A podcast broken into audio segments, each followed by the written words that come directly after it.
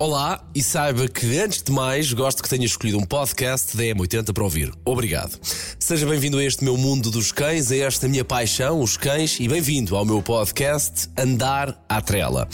Hoje vou falar sobre a importância e a vantagem de se ensinar um cão desde o dia zero. Entenda-se, desde o primeiro dia que ele chega à sua casa ou desde a primeira vez que tem contacto com ele. Eu costumo dizer que a cabeça de um cachorrinho quase que é uma folha em branco. Ou seja, as experiências que eles vão tendo diariamente ao longo da vida vão definir protocolos connosco. Traduzindo, os cães, a cada dia que passa, a cada experiência que têm, vão aprendendo a lidar com ela e também a adaptar o seu comportamento às mesmas.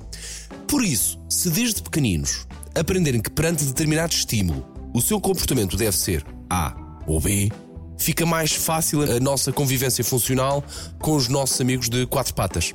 Exemplificando, se por exemplo ensinarmos o nosso cão desde pequenino a não saltar para cima dos tutores, para cima de nós, estamos a escrever numa folha em branco, bonitinha, sem, sem gatafunhos, sem coisas feias por baixo, sem coisas apagadas por baixo, com uma letra bonitinha, exatamente o comportamento que nós queremos. Além de que é muito mais rápido aprender porque não há ainda confusões na cabeça do cão sobre o que é que nós queremos ensinar ou do que é que nós não queremos ensinar.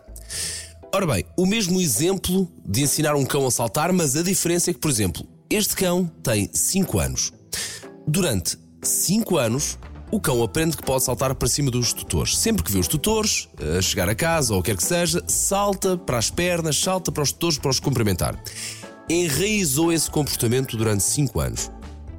Na fase em que foi aquela folha em branco de que eu falava, aprendeu a saltar e aprendeu que saltar lhe dava prazer, porque ainda por cima recebia festinhas. Pois claro que em princípio vai demorar um pouco mais ao cão reaprender que este protocolo é errado e a construir um novo que é não saltar. Ou seja, tínhamos uma folha em branco que foi escrita, depois passámos uma borracha, voltámos a escrever por cima, a coisa não ficou tão bonitinha, tão bem feitinha.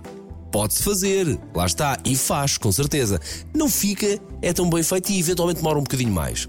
Eu repito, e para terminar, todas as idades são boas para aprender, nunca é demais, também nos cães, nunca é demais para se aprender. O conhecimento nunca é de demasia. Um cão sénior também pode e deve aprender. O que eventualmente muda é a velocidade de aprendizagem, mas todos conseguem a seu tempo e há aqui um fator que faz sempre a diferença. O que interessa é quem guia o cão. Nós.